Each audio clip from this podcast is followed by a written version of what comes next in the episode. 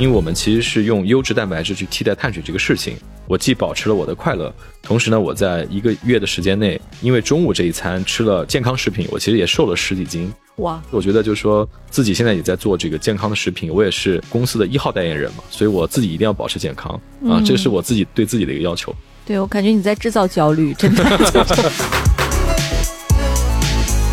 就是像我妈他们这一代的人，在早午餐的这种搭配上来说，很多时候其实是重复性的，粥加面或者是加饼呀。然后在他们的认知里面，他们那个年代就觉得呃这些东西是比较营养。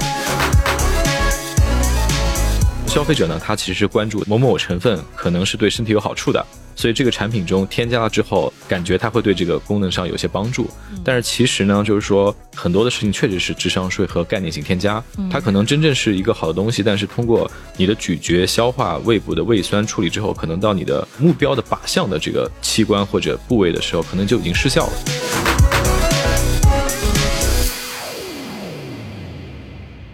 亲爱的听众朋友，大家好，欢迎收听本期的创业内幕，我是主持人 Lily。本期啊，我们这个录制的场地哈和内容都香喷喷的，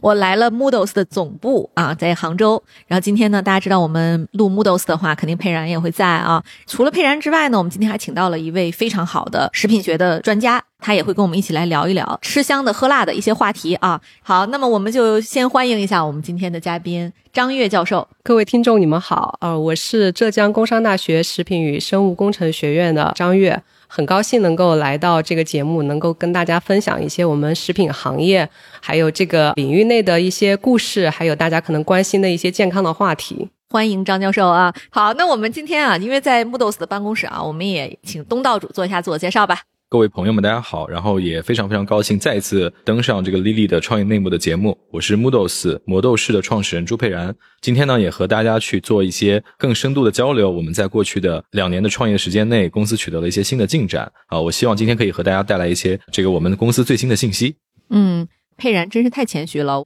就我们今天节目上线的时候，大家可能已经看到这个新闻了。佩然的公司刚刚完成了新一轮的数千万的融资，对不对？是的，是的。对，佩然什么心情现在？呃，我觉得是第一是比较兴奋啊，第二呢，觉得更多的是给自己的一些压力吧。我觉得就是公司其实从早期的一个技术驱动的公司，到我们在呃两年的时间内把新的概念技术变成一个商业化、工业化的一个产物，然后今天呢，其实已经开始面向这个 C 端的消费者了。所以我们觉得在接下来，我们也希望通过股东的力量，通过我们自己的努力，能够将好的产品更快的带到我们的消费者面前。嗯，佩然，我们上次录播课是去年的事儿，对不对？对，是去年的二月份。那去年那期播客上线之后，你知道有多少粉丝在下面留言吗？都问哪里能买得到啊？对，今天好消息来了啊！我们 Moodles 刚刚登陆的盒马，对不对？是的，是的。嗯，在盒马全国店现在是不是都能买到？我们是今年的三月十七号在盒马的上海区上线的，然后今天呢，其实已经铺到全国了。嗯，对，所以现在在全国的这个盒马的门店，在线上的 APP 和线下的这个商超里面都能买到我们的产品。对对，是所有产品吗？呃，我们现在在盒马上线了两款裸面的产品，就是一包独立的呃新型的这种面条，还有一个这个 A B 包形态的，是更方便大家做外出烹饪的这样的一个产品形态。嗯，这个面条是什么做的？呃，我们现在做两款，一款是用鸡肉做的这个面条，还有一款是用虾肉做的。嗯，然后虾肉其实是我们现在的一个大爆品。都什么人会去买这种面条？是健身爱好者吗？呃，我们看到的一些前端的消费的数据啊，有两大人群是我们现在非常非常高频复购，并且是给我们好评度很高的一些消费者。第一类呢是这个母婴人群，就是宝妈给她的孩子做这个营养餐啊，然后我们的产品其实是很有产品力的。他们原来可能需要在早餐的场景中给孩子做一个碳水类的主食，再做一些这个鸡蛋啊，然后蔬菜，再喝一杯牛奶。那么今天呢，我们一份 Moodles 的面条其实都已经覆盖掉这些营养元素了啊，并且它的烹饪更加的方便。综合体验其实它的成本是比传统的早餐的制造的方式会更便宜一些。然后第二类呢，就是我们这种 A B 包的方便速食的产品啊，那里面是有我们的主食的面条，用鸡肉做的，它大幅的下降了碳水。第二呢，是我们搭配的一些美味的酱料包啊，它的烹饪方式也很简单，只要微波加热就可以了。所以有非常多的健身减脂人群、上班族啊，他可能会把它作为一个中餐的替代原来的外卖。啊，或者说做一个运动之后的一个蛋白质的补给啊，所以可能目前这两类人群是我们比较核心的一个消费者。嗯，对。首先啊，就是我觉得挺激动的，就听到咱们进盒马这个消息。我想请你披露一些内幕，就是这个进盒马需要什么样的门槛和标准？嗯，这个其实也不什么内幕了，就是我们进盒马就是一个非常非常正规的一个商业路径进去的啊。没有然后呢喝酒对 对，其实核心还是基于我们觉得，就是说在商业化的过程中去找到一个好的合作伙伴和渠道是非常重要的啊。所以呢，我们的产品其实创新度很高，所以我们会去优先去寻找和 BD 一些对于这种创新产品、概念产品感兴趣的渠道。所以盒马呢，其实是国内目前我觉得最愿意去做新品尝试，并且愿意把惊喜带给消费者的这样的一个渠道。嗯啊，所以我们其实也是靠自己的概念、产品力、创新技术去打动了盒马的采销的人员，对吧？然后他们在整个过程中，其实啊非常非常认可我们的概念，也提供了非常多的一些啊在供应链端的一些帮助啊。最终我们还是很呃幸运，和我们的客户一起将这个产品快速的带给了消费者。嗯，对。哎，其实我也想问问张教授哈，就是您是食品方向的专家，因为您怎么看今天像替代型的食品哈、升级型的食品，它的一个发展的趋势，它未来会成为一个主流的一个方向吗？对，这个肯定是一个主流的方向。随着这种科技的发展以及这种经济的发展，就是人们对健康的这个概念是越来越重视。包括我们整个食品行业，如果说在最开始的时候，我们可能更关注的是会在食品安全上，那么我们整个现在的食品已经转型到怎么样能够给大家提供更健康的这样一个食品。嗯嗯，这个基本上是一个嗯、大的趋势。嗯，您觉得在这个领域里，中国公司和海外公司哪个更超前呢？呃，整体来说，应该国外比较超前，就像很多行业一样，在最开始的时候，可能都是被西方的这样一些来引导着。但是，我觉得最近这几年可以看到，其实呃，很多中国的优秀的一些食品企业，尤其是这种民营类型的，他们其实已经起到了一个在引领世界的这样一个风潮，包括像珍珠奶茶，嗯嗯、其实以前在西方世界是不太常见的一个，没有这个单品，没有这个单品，对，但是但是你可以看到，现在就是在北美也好，欧洲也好，其实已经开始在大流行。这个其实相当于是我们一个反输出对珍珠奶茶英语怎么说呀？，bubble tea。哦哦，对，不叫什么 party 对吧？对 对，还挺有意思的啊。对，就是这个概念，其实还是蛮吸引，就是年轻人的。嗯，对，所以你看，今天像 Moodles 这样的一个生态啊，就它其实是一个非常超前的分子料理的这样的一个情况。然后它从只能在实验室里作为一个研究的方向，到今天可以量产。您觉得这个未来它会是一个主流的这个消费渠道吗？就像今天我们可能大家去吃那个代餐是一样的。其实你看五年前我们去看项目哈，代餐还是一个非常小众的赛道，但今天各大商超里都能看到各种各样的什么蛋白棒啊、代餐之类的了。对，您怎么看这个这个赛道的机会？我也是有被佩然打动到。他最开始在找我的时候，我其实我总觉得这个概念还是蛮超前，因为那确实是几年前那个时候的 3D 打印在食品上可能是用来那种 decoration，就是装饰型的。餐厅里面把它用来就是各种图案打印啊、巧克力啊这种什么的。但是最近这几年确实就是也是一个突飞猛进的发展。我看现在也有一些利用 3D 打印在做这种，比如说植物蛋白打印成三文鱼啊，或者其他这种肉类的 texture 的这种一些食物给大家。啊、某种程度上来说，已经是在创新。然后呢，因为这个 3D 打印，它可能后期对于我们的个性化健康其实是一个非常好的切入点。嗯因为每一个人他需要的食品是不一样的。嗯、不管是你的喜好也好，你的呃健康需求也好，随着我们越来越注重这种健康的话，那么对于每一个人来说，他到底要什么样的一个食品，可能是需要我们结合各种科技帮你分析你需要什么。然后再定制出你需要的这样一个食品。嗯那么其实 3D 打印这样的一个技术的话，很可能就是会带来这种技术上的一个革新，直接就是把我们需要的食品就送到你的餐桌上。对，哎，您知道刚才我在佩然他们楼下的那个实验室啊，我看到它可以打各种花色的面条了。比如说，他刚才跟我展示了能打什么 biang biang 面啊、通心粉，然后他还能打那种就是彩色的图案，各种各样的这个花型哈。小朋友可能不爱吃蔬菜啊，或者不爱吃什么，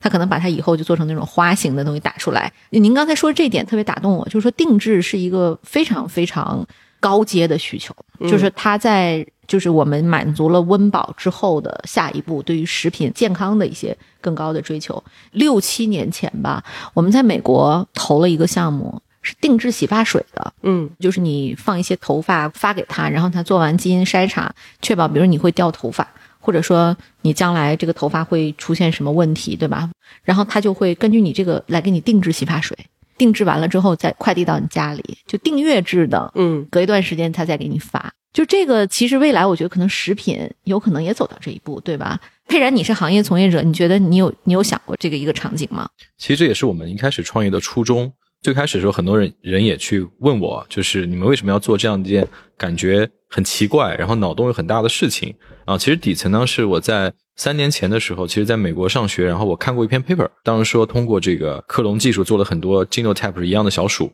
但是呢，给他们去喂不同的营养的组成结构的食物，比如说是高脂模型的，有的是高碳水的，有的是高蛋白的。那么在完全的基因组的这个老鼠的身体上，它去吃不同东西，最后它的身体的特征、呃生理状态都发生变化了。所以其实一直有句很有名的话叫 “You are what you eat”。就是你其实就是你吃的东西，对吧？我在想到我们现在的人类，其实我们应该是吃不同东西的，因为我们每个人的性别、年龄、生理状态都不一样，所以本质上来说，一个科学的营养其实是根据你的身体的动态变化来定制你需要的营养组成的。嗯可能你在不同的阶段可能需要摄入的蛋白质的克重数啊、种类可能都是有变化的。但是呢，我们传统的食品工业其实它解决的更多的是。大规模的工业化量产，最早期是解决人们温饱问题，后面是解决食品的安全问题。那么今天呢，到未来，我觉得精准的营养可能是越来越大的一个需求。尤其是当我们现代的营养学跟科研的进一步的发展，大家会越来越关注，我们现在吃的东西其实是不够好的。那未来其实需要有这样的一个新的技术和新的产业能够解决未来的需求。呃，我们在想到这样的问题之后，我就觉得自己和我们的团队，其实在这个层面上是有非常多的技术积累的。而且确实需要有很多的这个跨学科的人来做这件事情啊，比如说，如果未来 Moodles 它可以去服务每一个人的个性化食品的生产和这个制造，那我们可能需要解决两个核心问题。第一个问题呢，就是我们怎么解决精准的营养定制？所以我们今天的解决方案是用分子料理技术来实现的。我们可以通过材料学的研究和食品的结合去设计特定配方的营养组成的原料食物。第二呢，就是未来的消费者其实我们对于食物的要求是很高的。去做精准配方的营养其实并不难，比如说你可以通过各种粉剂、液体来实现这件事情。但是我们始终中国人对于食物还是有很高要求的啊，我们要吃米饭、面条，然后我们对于就餐的这种体验感要求其实也很高。所以呢，就是说我们能不能去为这些人群去开发出符合他们饮食习惯的一些产品？我觉得这是件很难的事情。所以三 D 打印技术呢，在这个环节中又能提供一个柔性制造的一个解决方案。我们可以在一条生产线上通过 3D 技术。快速把相同的原料变成不同形态的产品。嗯，那我可以今天给这个客户提供，他可以吃面条，明天他可以吃一个汉堡包，后天可以吃米饭。啊，所以我觉得这是一个从长线来看，我们的技术的赋能其实是能够触达给消费者的。当未来这个需求通过市场的教育、科学的发展，越来越多消费者关注到这件事情，那我们的公司未来能够达到一个更高的平台跟产业规模的时候，我们是可以去接近或者说呃满足这样的一个需求的。所以我觉得这是一个从长线来看都是一件非常有价值的事情。因为公司其实它也需要快速的进行商业化的这个落地，来验证我们的价值。所以我们现在呢可能会没有办法去直接服务个人的需求，那我们可能会针对几个细分的大人群，比如说像儿童啊、老年人，包括一些更加 professional 的领域，比如说像一些疾病人群啊、三高、糖尿病。那么他们的一些精准的食品，我们是可以在今天做定制设计和生产的，并且可以覆盖一定体量的一些大规模的人群，可以形成一定的商业闭环。啊，所以我们未来也会在这个细分场景中不断的做精准的研究，也需要跟像张老师这样的专家我们去交流，怎么去为他们开发更好的产品，去不断的优化我们的这个呃产品在技术上的壁垒和产品力。对对，刚才我觉得佩然讲的很让人激动啊，那就是一个。我们目前已经在向这条路上走的一个非常理想的餐饮状态。对对，那您看，就是像佩然他们做的这样的产品啊，我其实作为一个宝妈，就我非常关注孩子的营养和健康。那我就很想知道，就是国内目前有没有相关的立法来确保新型的这种食品品牌它的安全性或者是一些标准？佩然，你们是遵守现在什么样的一个规则？呃，我们现在其实还是以肉制品的这个管理方式来去做食品监管的。啊，其实我们在自己的生产线的研发建设的时候，其实确实碰到了很多问题。嗯啊，当我们把我们的产品给到当地的食药监的时候，他们也在问这到底是个什么东西？啊，一个用优质蛋白质做成的一个面条形态的东西，应该把它定义成面条，还是还是把它定义成肉？肉啊，最后我们其实从本质上来看。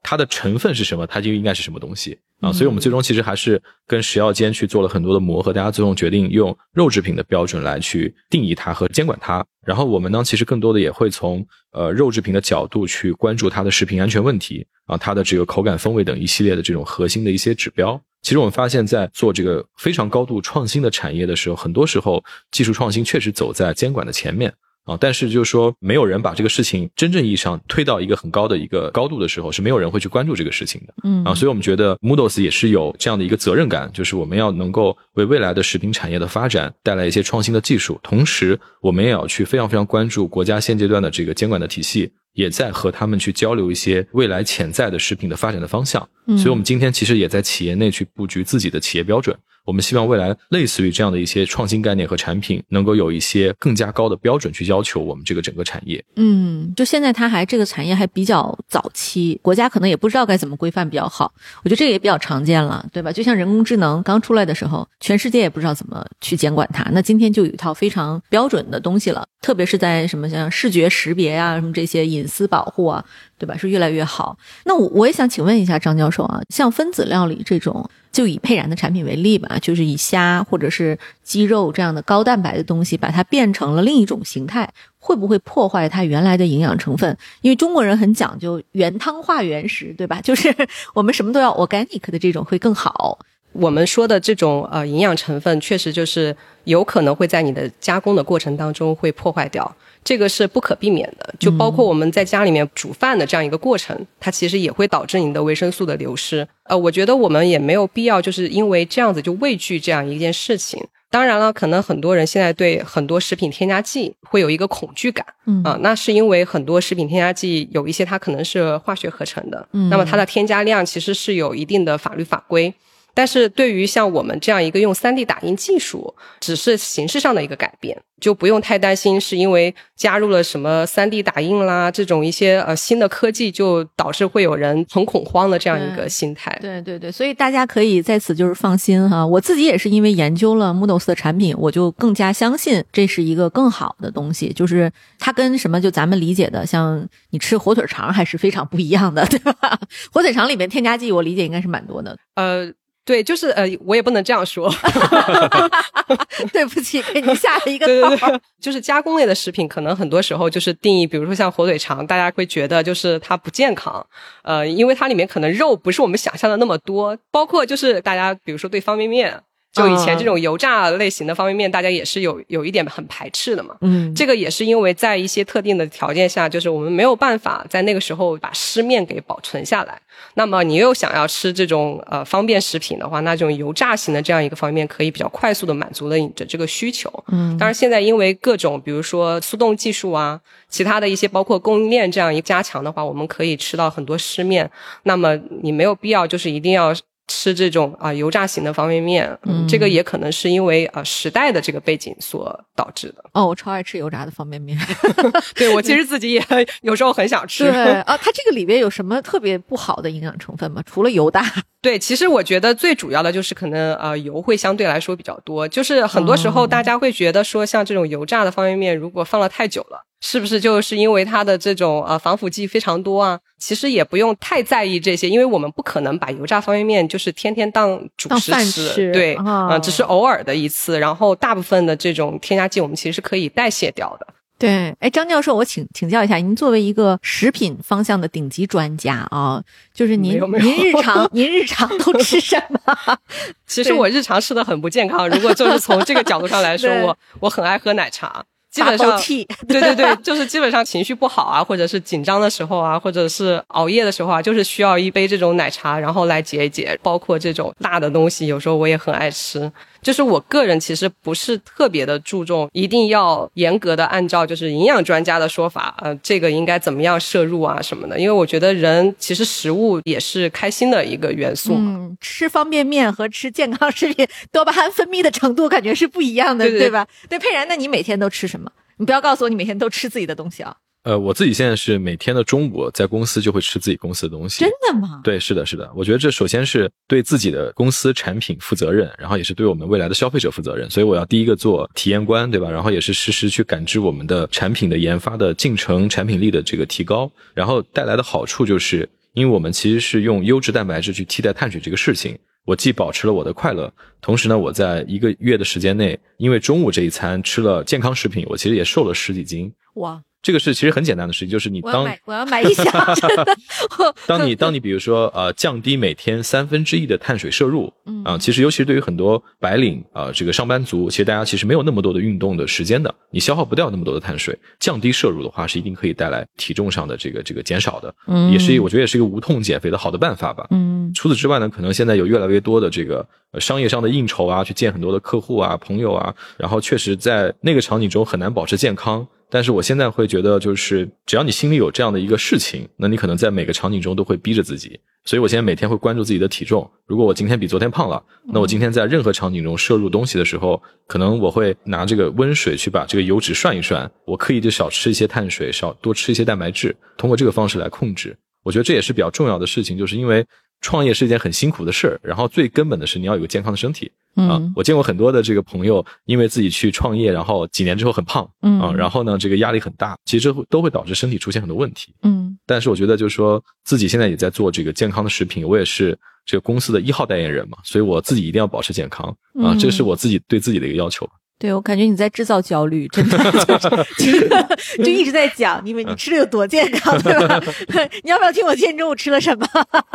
就是呃，我我是觉得，就是健康这件事儿，确实我们每个人都知道它对。但就是就饮食这一块儿啊，兼顾它的美味和健康的这标准，确实不太容易的。我几年前，这个十几年前了，现在说起来，开始减肥，那时候非常非常胖。当时减肥的时候，我的教练就给我设置了一个菜谱，然后他说你要按照这个菜谱来吃，要从一百四十斤减到一百斤的标准，那你就要按照这个标准来。但后来我其实发现我根本就遵守不了，他就放弃了。他说反正你想吃什么就吃什么，但是你要吃的少一点，慢慢的减少。所以这个饮食的过程，差不多我也是用了一年的时间，我才能接受吃沙拉这件事儿。就以前我是完全不会吃沙拉的，我中午一定要吃红烧肉，中晚上一定要国人一定要吃有温度的东西。对，晚上一定要炸鸡。过去会是这样的饮食，但就是你慢慢的看着自己身体的变化的时候，你会你会觉得来之不易，就更会珍惜它，就慢慢就建立了一个健康饮食的一个习惯。嗯，刚才讲了很多关于健康啊、食品这些东西啊，就是我也想请张教授来给一些特别好的指导吧。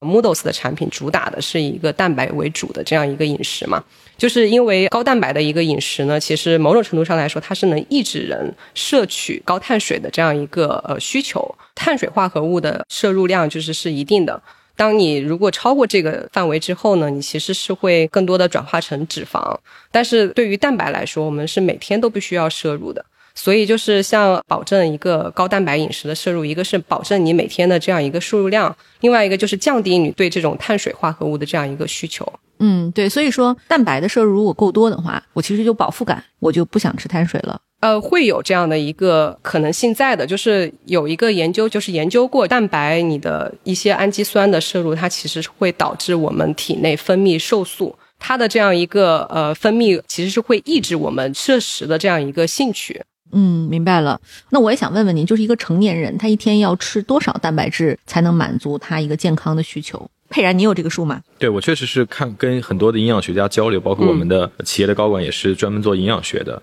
那么可能现在五十克左右的每日的一个蛋白质的摄入是一个比较健康的一个水平。呃，我们观察，其实中国人的饮食方式中，其实还是高碳水为主。我们的一餐中其实摄入优质蛋白质的数量和种类，以及它的整体的摄入量，其实相对来说还是偏低的啊、所以我们其实还是有很大的空间做蛋白质的提高摄入这样的一件事情。我们近些年也看到很多的这个创业的一些公司做食品相关的，也是在围绕这个主题做啊。那我们也是另辟蹊径吧，就希望能够找到一个消费者更愿意接受的产品形态和饮食方式，帮助他们改善蛋白质的摄入。对，五十克蛋白质大概是什么量？就是我如果只吃鸡蛋清儿，大概要吃多少个？一个鸡蛋可能是六克左右的蛋白质，所以需要吃十颗鸡蛋。十颗鸡蛋的蛋白，对吧？就不吃蛋黄的，因为蛋黄十颗吃下去人高血脂了，对吧？还有还有包括很多的这个固醇类的一些物质。对，所以我只吃蛋白的话，我要吃十个蛋白，我才能补充这一天的所正常需的营养的需求，对对。哦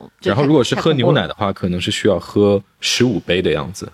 才能按照现在的这个膳食指导意见来去摄入足够的这个蛋白质。嗯，哎，对，佩然，你家也有小朋友吗？就是有小朋友他他每天要喝多少奶？你觉得他的奶够吗？因为我孩子才一岁多嘛，他现在一天可能喝两次奶，然后呢，我们现在也给他吃我们自己公司的产品，作为他的营养膳，真的是真的是是这样子，因为吃吃什么？是就是我们的那个面条吗？这个鸡肉面条，还有虾肉面条。因为嗯。我发现我的小朋友特别害怕这个虾子，我们在家里给他准备这个虾肉的时候，他看到那个形态会觉得很吓人，他就不爱吃这个东西啊。然后，所以我们这个产品其实小孩吃下去之后，他就当成一个普通的面条去吃，其实又解决我们对孩子蛋白质焦虑这样的一件事情。这个确实有的小孩就对很多食物比较抵触，是因为它的外形。嗯比如说我女儿小的时候就非常非常怕那个螃蟹，她就不想吃螃蟹，她看到就哭。但对我们成年人来讲，我觉得就以中国目前的咱们传统的饮食啊，蛋白质肯定是不够的，就是按照这个标准。就我们家的饮食是我们家的那个阿姨在做，她每天主要就是米饭、粥、馒头、烙饼，然后呢炒几个青菜，一个肉啊。这个因为我们家吃饭也比较素嘛，但就是我刚才听完这个佩然这个数据啊，就如果没有 Moodles 这种一次性解决我蛋白需求的，我可能就得吃蛋白棒，或者是大量的吃蛋清喝奶，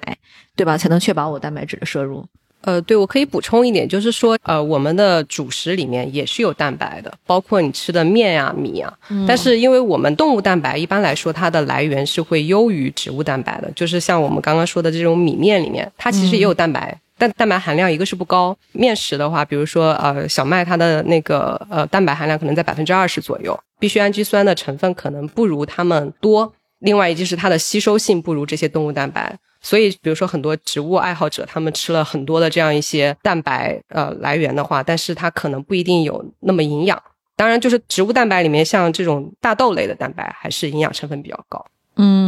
你知道，就是我在美国啊，我生孩子的时候，嗯然后我的那个产科医生啊，他就说，只有中国人生小孩是有侧切技术的。你知道为什么？就是因为中国人的吃蛋白吃的不够，所以我们的肌肉韧性不够好。欧美的人为什么就都感觉好像没什么事儿就生完就上班了？就是因为它本身它的肌肉的弹性非常好，纤维量高，蛋白质含量高，所以它的生孩子基本上就是轻轻就能生出来。但是中国人就不行，中国人基本百分百都得要侧切一下，或者说就撕裂的伤口就会非常大。所以我觉得这个可能跟我们常年的饮食习惯是有极大关系的。就我的那个产科医生，他就说中国人的传统食物里特别注重大量的吃蔬菜摄入哈。这几年我们才涌现出了各种各样的高蛋白的一些饮食的食谱，比如说像这个水煮鸡胸肉啊什么的，你去吃代餐，你肯定有这个有这个选项。但我觉得那个口感可能就不如说，我实话实说，我真的不如 Moodles 的这个口感好。此处完全完全没有广告嫌疑啊，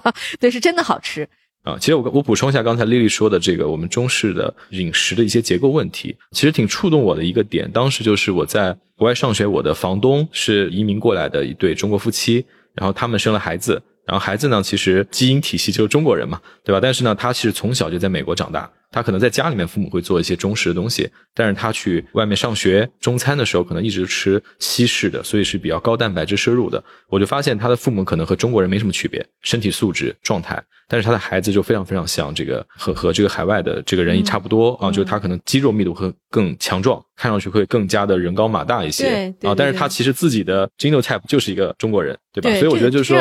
对，所以就是嗯其实你真的你吃什么东西，最后会会让你变成啊、一个一个不同的样子。对，你知道，就是我们在美国啊，有一个同事，他现在离开了。然后他以前我见他的时候，我完全不知道他父母都是东北人，直到他跟我中文打招呼的时候，是一口标准的东北话，就是那个相声小品里的那种 那种东北口音哈，就是你干啥呀？你来美国对吧？就这样。然后后来我才知道，他其实是两岁就到了美国，他长得一点儿也不像中国人。很高大，然后非常的健壮，永远看着你就是先笑，就是那种典型的美国的女孩的那个样子哈。这个可能就像那个佩然说的，就是你吃什么你就是什么。对嗯，这个非常非常重要。那我也想请二位啊，给我们讲讲中式的餐饮里有哪些大家都很爱吃，但实际上可能它营养成分并不高，或者说对身体有伤害的一些食品。我能想到比较不健康，大家都爱吃的就是，包括我自己家庭里面，早餐是一碗粥，然后父母呃他们的饮食习惯是粥加上一个馒头，再加上一个咸菜。加蛋啊，这个可能是很传统的一个中式早餐的一个对，其实就是吃各种形态的高淀粉和碳水。然后我跟我父母说，我说你们真的不能这么吃，我说你早餐吃这个东西，其实跟喝一瓶可乐基本上没什么区别。嗯但他们不能理解，他们反而觉得，就是说吃太多肉是不好的。嗯啊，其实还是有很多他们在特定的年龄，然后形成的这种饮食文化，然后对于食物、对于营养健康的一个认知，我觉得未来还是有很多的需要去靠这个营养学家去给大家做普及。对对，我是真的那个，因为我前几年查出身体不太好，专门请了一个，就是有一个营养专家啊，定期向他咨询我能吃什么，不能吃什么。然后他就说你这个病啊，不能吃糖分很高的东西，比如粥。然后我说这个粥糖分很高吗？他说粥比米饭的糖分要高，因为它都煮出来了，是不是？对啊，嗯，而且好像据说全世界只有亚洲人喝粥，可能跟咱们这个国家过去可能这个人口基数比较大，粮食产量又不够高，可能有关系啊。对，其实另一方面也是因为我们亚洲早期其实很多是农耕文明，粥类、米饭类是最方便、最快速获得这个能量的一个方法啊、呃去补充葡萄糖，因为我们需要大量的体力劳动嘛。嗯但今天其实越来越多，大家需要去在办公室里坐着，去靠脑力去创造价值。那那个时候的身体的代谢啊，跟这个能量消耗，其实消耗不掉这么大的这个碳水摄入的。所以今天有越来越多这个很年轻的人，工作才几年的时间，会发现，哎，他的血糖很高，对然后甚至糖尿病也越来越向嗯年轻化转移了。嗯其实这也是因为我们的饮食结构对于这个营养的认知，其实跟我们的社会形态的变化其实没有匹配起来。对，而且这个粥好像都是必备的，你无论去哪个餐厅，就是五星级酒店的早餐肯定有粥，对吧？就中国的，因为确实很好喝，确实很好对吃。对，就而且就从中国老人的理解，就它非常好消化，对吧？就是像我妈他们这一代的人，他们就是会理解为高碳水的这样一些东西是相对来说比较营养的。嗯然后在早午餐的这种搭配上来说，很多时候其实是重复性的，就是粥加面或者是加饼呀、呃然后晚餐的时候也大鱼大肉，像比如说蔬菜呀、膳食纤维的这些摄入就比较少。嗯这个也是确实是准备早餐、午餐的这样一些人群，大部分可能是老人居多。然后在他们的认知里面，他们那个年代就觉得呃这些东西是比较营养。您说的对，就是说他谁准备饭很重要。那个我们前几天就是出去玩儿啊，然后有一个是我女儿他们同学，然后我们大家一起吃早餐，就发现那个孩子可以生吃一大盘的沙拉。后来我才知道，就是因为他爸爸和妈妈当年在美国的时候，哈，他们就是吃沙拉，他从小就吃，所以他就觉得很香，能吃得下去。但这个呢，就在中国长大的小孩，你要说我我来一盘沙拉吧，对吧？他们肯定是咽不下去的，他们一定要煮熟了吃。各位听友们，欢迎收听由 GGV 纪元资本为你呈现的商业叙事节目《GGV 投资笔记》。这也是继创业内幕后，GGV 出品的第二档中文播客。我们将顶级风险投资人与优秀创业者的讲述做成声音故事，为你呈现一档耳目一新的商业播客。在这里，声音是最直接的讲述者。GGV 投资笔记，你不容错过。刚才讲了很多跟健康的相关的话题，其实，在功能型食品上，最近这几年比较火的，像抗衰这样的一些食品，对您觉得食物真的能够抗衰老吗？这是一个智商税吗？呃，这个概念肯定不是一个智商税，确实就是呃，我们知道有很多食物的一些成分，包括其实可能大家都知道，就是红酒当中、葡萄当中的这个白藜芦醇已经被证明它是有各种抗氧化、抗癌的这样一个效果。嗯呃，很多植物提取物它们本身是有这样一些功能的，呃，也是因为就是我们衰老的这样一个过程，其实是一个相对来说也比较复杂的一个过程，就是参与这个衰老的机理比较多。比如说，为什么我们要吃那么多抗氧化的这样一些呃食物，就是相对来说可以保持我们体内的这样一些呃自由基的清除。呃，那么比如说你化妆品上，我们都知道要抹防晒，嗯因为我们知道，就是环境的伤害，像紫外线会导致你的皮肤的这样一个老化。那么，其实人本身的生长也是会被各种各样的这样一些因素，包括呃你的心理因素也好，或者是环境的这样一些呃污染也好，也会导致你的衰老加剧嘛。嗯那么我们多补充一些这种呃抗氧化的一些食品啊，呃，确实能够帮助我们就是呃更好抗衰老。有没有什么食品您特别推荐？刚您提了红酒嘛，对这个品类有哪些我们是建议大家多吃的？我不推荐就是说抗衰老是靠红酒来的。这这个我只是想说，就是我们其实有人在啊、呃你去买那个什么葡萄籽啊，然后这个抗呃白藜芦醇啊，就是这个成分它本身是有这个功能的。对，我看有很多那个面膜里有这个成分，就化妆品里有，它真的嗯抹在脸上会有效吗？这个东西它本身是有效的。但是它添加在你那个里面之后有没有效果，是需要你去评估这个产品的。就具体问题得具体分析。就比如说像我们都知道喝酸奶是里面有呃益生菌的，是可以调节你的肠道健康，对吧？但你抹脸上就没什么用。是对，另外一个就是说，其实我们的益生菌它之所以能够调节你的健康，是需要它达到一定的量。就比如说，它得到十的六次方、十的七次方，在你的肠道里面，它才能够调节。你可能喝进去以后，大部分都死了。所以，就是它能不能够起到这样一个调节的作用，也是要一个是看你的这个产品它到底能有多少的有效菌，另外就是说它到你的这个真正需要它吸收的这个地方，或者它需要定植的这个地方，它到底还剩下多少？对，刚才说的这个呃抗氧化的这些成分也是一样的，就是我们经常看到产品上它有说我这个东西含有什么什么，对，它确实含有这个有效的成分，但是它能不能够起到这样一个功效的话，那还是需要具体问题具体去分析的。这个可能就是靠就是我们啊食品科技的从业人员怎么样能够就是说让它更好的被吸收，更好的被保藏，嗯，这都是我们的研究做的这些工作。对，您最近这两年在做什么样的研究？我们刚刚说到这样的一些活性成分，比如说以这个白藜芦醇为例，那么我们知道它的摄入是对我们的抗氧化是有好处的，但是如果你少量的摄入的话，其实是没有效果的，或者说其实在我们的整个消化过程当中，比如说因为在胃部有一个强酸的环境的前提下，那它可能就会被损失掉。这个是一个比较关键的一个点。我现在在做的工作呢，就是在利用食材来做这样一些载体，能够把我们想要的这样一些呃营养素递送到需要被它吸收的这样一些位置。这样的话，就可以导致吃进去的能够被我们吸收。嗯，像我每天要吃那个多维维生素片，您觉得那东西有必要摄入吗？其实还是有必要的。对，所以你也是觉得没关系，可以吃是吧？因为我有很多人会觉得这个会是智商税。对，佩然你怎么看？你一直在笑。对，我觉得其实这个是一个很好的话题，就是说，我们现在可能在科研端，其实能够通过实验验证很多有效成分对人体的很多健康上面有些帮助。那么现在呢，其实我们从行业的从业者来看，大家到市场化阶段的时候，其实更多的是怎么和消费者交流。那么消费者呢，他其实是关注某某成分可能是对身体有好处的。所以这个产品中添加了之后，感觉它会对这个功能上有些帮助。嗯，但是其实呢，就是说很多的事情确实是智商税和概念性添加。嗯，它可能真正是一个好的东西，但是通过你的咀嚼、消化、胃部的胃酸处理之后，可能到你的目标的靶向的这个器官或者部位的时候，可能就已经失效了。包括像这个玻尿酸，我们今天看到有非常多玻尿酸的各种形态产品。对，消费者端其实他的心智知道玻尿酸有保水啊，能够让皮肤变得更好，嗯，对吧？但是是把它喝进去对身体中有帮助，还是把它涂抹在脸上有帮助？嗯啊，其实这些东西都需要有更深刻的科学的研究跟论证的啊，所以我觉得其实这是一个非常非常重要，并且需要去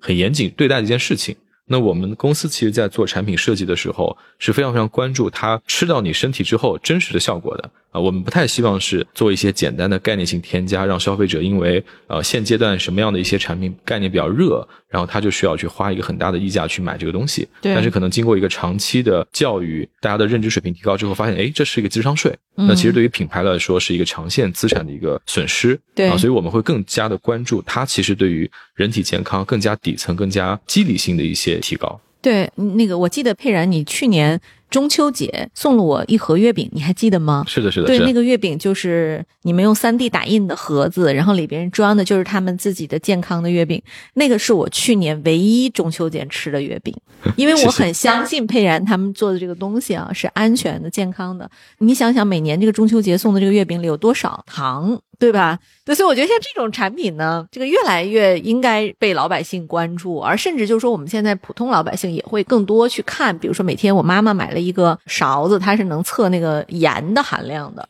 她每天她就说，我就这一勺盐，吃完拉倒，多了就不放。但是你会发现味道有很大的差别，就是因为你的调料少了，可能没有那么好吃了，但确实是健康了。就我觉得这个也很期待啊！就佩然他们的新品，对我哎，佩然我也多问一句啊，就这个面条它贵吗？现在多少钱？呃，我们现在已经其实把它很好的 commercialize 了，就是我们在这个盒马的终端，可能是十块钱到二十块钱之间就可以买一份我们的产品。一份是多少克？一份是一百五十克，就是一餐的量，大概是一个三两面的一个水平嘛。但是它是湿面的，呃，因为它可能蛋白质含量更高。然后我们也和张老师其实在科研上有很多合作，我们通过测试这个咀嚼之后在胃部的停留时间做了很多的数据，就是我们可以通过一些体外的人体模拟实验。呃，将胃部的物理环境、化学环境模拟出来，然后将我们的产品呃放到这样的一个装置里面去看它在这种胃酸溶液的反应下降解的速度。啊，那我们现在呢？其实鸡肉做的这个面条和虾肉，我们测过了，可能会比传统的淀粉类能够多提高百分之三十在胃部停留的时间啊，所以相对来说，可能让你会觉得饱腹感更强一些。各位亲爱的小伙伴，你知道吗？除了创业内幕之外，我们还出品了一档英文播客《Evolving for the Next Billion》，由 GGV 纪元资本的管理合伙人童世豪和市场经理 Rita 杨主持。如果你对东南亚、印度、美国等海外市场感兴趣，欢迎收听来自当地头部创业公司 GVC 的声音。收听及订阅，您可以在我们节目顶端找到 GGV 的小馆，点击进入就能看到我们出品的这档节目了。欢迎喜欢收听英文播客的小伙伴点击订阅哟。佩然，我们也知道，去年咱们录完播客到现在一年了啊。然后你从原来有一个 idea 到只能 to B 的去售卖，到今天你可以把它量产到这个 C 端相当大的商超。那这个里边你自己在 mindset 上有没有什么升级的过程？我觉得这是一个非常非常值得和大家探讨的一个问题，就是我们从一个技术型的这个原来是一个 researcher，然后我们现在开始变成一个行业的从业人员，再到产业的一个 pioneer，我们用很短的时间去学习了整个漫长的食品行业的一个周期的过程。自己从别的行业去进入到一个食品行业里的时候，呃，我们一开始是还是有心高气傲的这种表现的。但是当深度的去跟这个行业的从业者上下游的产业链去做融合学习的时候，我们发现其实自己要学习的东西非常非常多。我们自己开始越来越深度思考，我们自己到底做的是件什么事情。Moodles 魔豆是给消费者带来的到底是什么？其实我们之前会非常强调自己的技术，但是如果拉到一个三十年之后的维度，我们希望三十年之后我们是一个让大家觉得非常非常可靠的一个食品的一个公司和品牌啊。所以今天呢，我们会越来越深度的去学习和了解传统食品行业的这个体系以及它的市场化中间的很多的问题。那么一个消费品，我们觉得三五年的周期是不够的，它需要有十年以上甚至几十年以上的时间，才能验证这件事情是不是 make sense。我们在过去的几年的时间里，其实发现中国的这个消费品的市场其实经历过了非常高速增长的周期。大家因为一些小的概念性的创新，呃，然后呢，包括资本的助力，其实助推了很多快速发展的企业。但是当它到了一定的这个天花板的时候，其实都会出现一些挣扎的事情啊，尤其在中国，可能大家对于创新更加的卷。但是其实消费品是一个非常非常底层的东西，就是它必须要能够在真实场景中解决消费者的一些核心需求，然后做出好的产品力、好的品质之后，让消费者愿意去长线的复购，同时呢，愿意把它推荐给自己的亲人朋友。所以这对于一个产品来说，对它的要求是非常非常高的。对，所以怎么去打磨一个好的产品，并且呢，能够在它的背后的整个上游供应链形成自己的壁垒，我觉得这是对我们未来一个非常大的挑战。啊，所以今天其实我们在直接面向客户和消费者的时候，我们永远会把他们放在第一位。我们想告诉他的是，我们用了什么样的概念、技术，什么样的好的原料去解决你们什么样的问题。然后我们渐渐的发现，其实技术本身其实并不重要，消费者只需要去买到他觉得对自己好的东西就好了。所以，我们今天会更加的去在这个产品的定位上去做更多深度的研究。然后，因为现在再去打造一个大的单品，其实很有难度的，因为这个市场已经非常非常的这个成熟了。嗯，所以更多的是要能够切到一些细分的市场，对未来做一些详细的判断，同时呢，又可以在这个场景中开发生产有前瞻性的好的产品力的东西。所以我们也和很多的朋友交流，大家觉得可能你们现在产品在市场中已经上市了，并且在核心的渠道取得了非常好的反馈。但是我觉得这只是一个刚刚开始啊！我希望十年之后、三十年之后，这还是一个大众消费者愿意去长期买的一个好的产品。对对，其实我我这里边可以鼓励一下佩然，就是我我女儿最常吃的一款主食啊，是一款意面。这个意面叫空客意面，可能很多朋友都听过这个品牌，就它在淘宝上卖的还不错啊。它就是必胜客，还有好几个什么那个餐厅的提供商。最早它就是做 to B 的，它那个面条和它的那个酱料都是他家的。然后，但他现在呢，就把它也做成那种 to C 的包装，然后呢去分装卖。他没做什么特别多的推广，但是那个面条它就是靠口感赢了，它就是好吃。小朋友这个面拿过来，他就一下能吃出区别。他就说：“妈妈，我很爱吃这个面。”所以说，有时候我们觉得哈，就是做产品呢，看起来很难，就尤其做品牌类的产品无比难，尤其在中国这样的一个市场。但是呢，也正是因为中国这样大的消费市场，所以它也没有那么难。只要你的产品够好，产品力够牛，口碑传口碑就传开了。对，非常非常期待看到下一步 Moodles 的一些进展哈。对，那佩然，你拿到这一轮融资，你觉得是你哪些地方打动了投资人？他们愿意在这样的一个市场环境下继续去投一个消费品牌？这个也是非常感谢我们这一轮的这个投资方的一个支持，也是一个非常知名的产业基金。我们觉得在这一次的融资过程中，其实比较重要的事情是真诚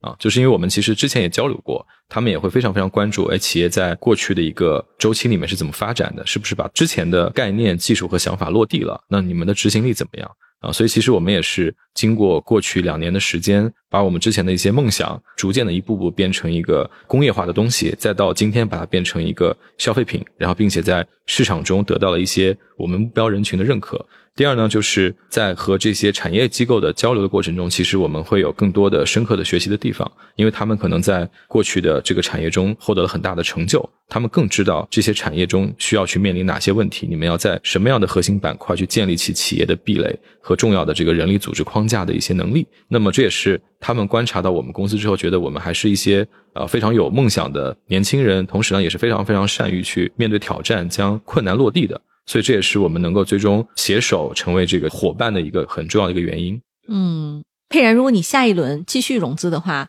你会更优先考虑产业型的基金，还是说像我们这种纯股权型的财务型的基金？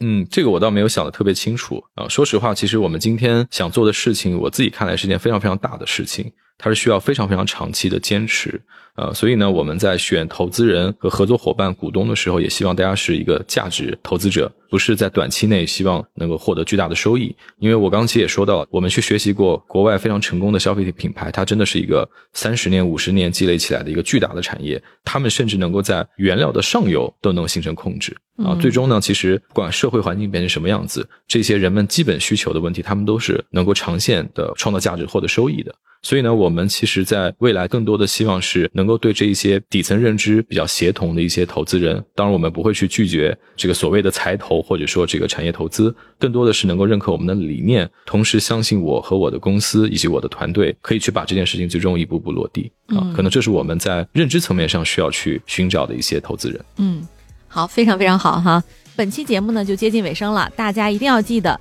在喜马拉雅和小宇宙下面积极的给我们留言。我们下期再会，再见。